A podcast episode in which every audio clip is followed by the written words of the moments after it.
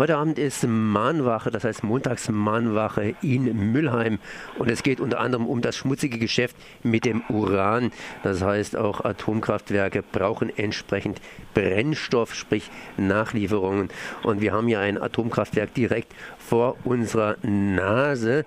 Und da frage ich mich natürlich, läuft es momentan wieder oder mal wieder nicht? Und ich bin jetzt verbunden mit Ulrich Rodewald. Servus.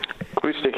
Ja, ich meine, ist natürlich ein trauriges Thema. Äh, da vor kurzem äh, gab es hier in diesem kleinen Atomkraftwerk, in diesem kleinen alten Atomkraftwerk, um es mal so zu sagen, kennen wir ja inzwischen hier einen kleinen Unfall mal wieder und die wollten dann gleich wieder in Gang setzen und inzwischen dürfte es momentan stehen oder haben sie schon wieder angefahren? Ja, sie haben schon wieder angefahren. Schon wieder angefahren. Schon also wieder angefahren bis zum, bis zum nächsten Mal. Äh, es ist ja immer ein Bourbon-Spiel. Zufälligerweise waren bei der letzten Panne Kontrolleure der ASN, der französischen Atomaufsicht, im Werk und konnten feststellen, wie schlampig äh, mit einem solchen Vorgang seitens der Kraftwerksleitung umgegangen wurde. Äh, toi, toi, toi, noch ist nichts passiert, aber wir wissen, es ist ein Husarenritt. Äh, der Ritt über den Bodensee ist dazu lächerlich. Äh, sollte es zu einem Unfall in Fessenheim kommen, ist die ganze Oberrheinebene natürlich verstrahlt über Jahrtausende hinaus.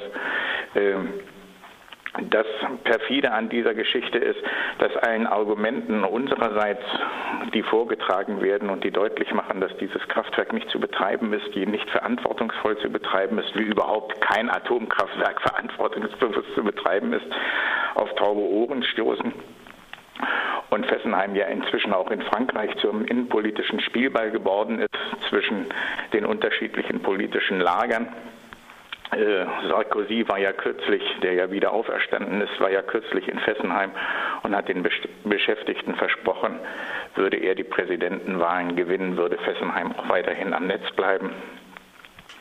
Und so geht dieses unsägliche Spiel mit dem Leben von Hunderttausenden von Menschen in der Region weiter.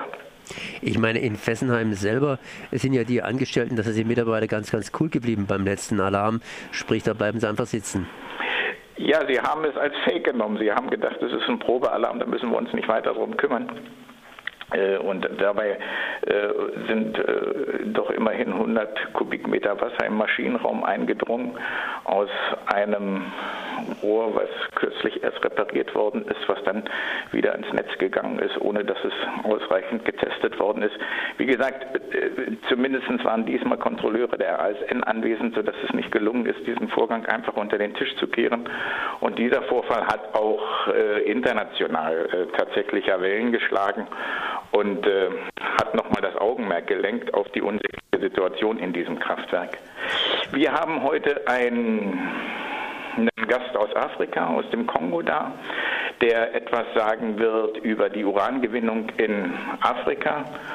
Und so zeigt sich ja, dass auch im Markgräflerland oder im Drei Dreieckland, äh, die es nicht nur so eine kleine Insel ist, sondern eben verknüpft ist mit weltpolitischen Situationen. Hier geht es um die Ausbeutung von Rohstoffen unter unsicheren Bedingungen dort Beschäftigten in Afrika. Und wir wissen, in Müllheim ist die deutsch-französische Brigade stationiert, die auch Kriege in dieser Region führt, in Mali, äh, Mali nicht weit entfernt vom Niger. Und im Niger sind äh, horrende Uranvorkommen, die von Areva, dem zweiten großen französischen äh, Stromkonzern, ausgebeutet werden. Und so sehen wir, wie das eine mit dem anderen verknüpft ist, wie wir dazu beitragen, einmal die natürlichen Lebensbedingungen unseres Erdballs zu verschandeln und natürlich auch die Lebensbedingungen der Menschen insgesamt und wundern uns dann anschließend über Flüchtlingsströme aus Afrika, die in Europa aufschlagen. Wenn man jetzt sich das überlegt, ich meine, Fessenheim hat uns ja jetzt lange begleitet und wird uns unter Umständen noch ein bisschen begleiten. Äh, da ist natürlich eine gewisse Ermüdung auch drin. Äh, was kann man tun, äh, dass, dass, man da auch ein bisschen aufmerksam bleibt praktisch? Ich meine, die Atomaufsichtsbehörde hier in Frankreich, wenn sie das nicht direkt mitgekriegt hätte, hätten sie vielleicht überhaupt nichts großartig mitgekriegt und es wäre wieder runtergestuft gewesen. Ja, natürlich. Äh, man hat es ja zu tun mit... Ähm Interessen, die äh, milliardengestützt sind sozusagen. Ja, jeder Tag, der Fessenheim läuft, bedeutet für EDF äh, Profit.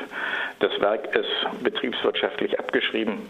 Äh, deshalb kann man auch die Summen, die jetzt noch reingesteckt werden, um vorgeblich Sicherheit dort zu schaffen, äh, gut erübrigen. Äh, und gegen, gegen diese Interessen kämpfen wir als Initiativen im Elsass, im Badischen an. Und das ist natürlich ein hartes Geschäft, braucht langen Atem. Das sind ganz dicke Bretter, die da zu bohren sind. Wir sind dabei immer wieder und äh, wöchentlich mit unseren Mahnwachen in Müllheim und äh, Breisach auf diese Problematik aufmerksam zu machen. Wir sind jetzt dabei, für den 26. April vorzubereiten, eine Demonstration vor dem Atomkraftwerk Fessenheim. 26. April für Eingeweihte kein äh, neues Datum.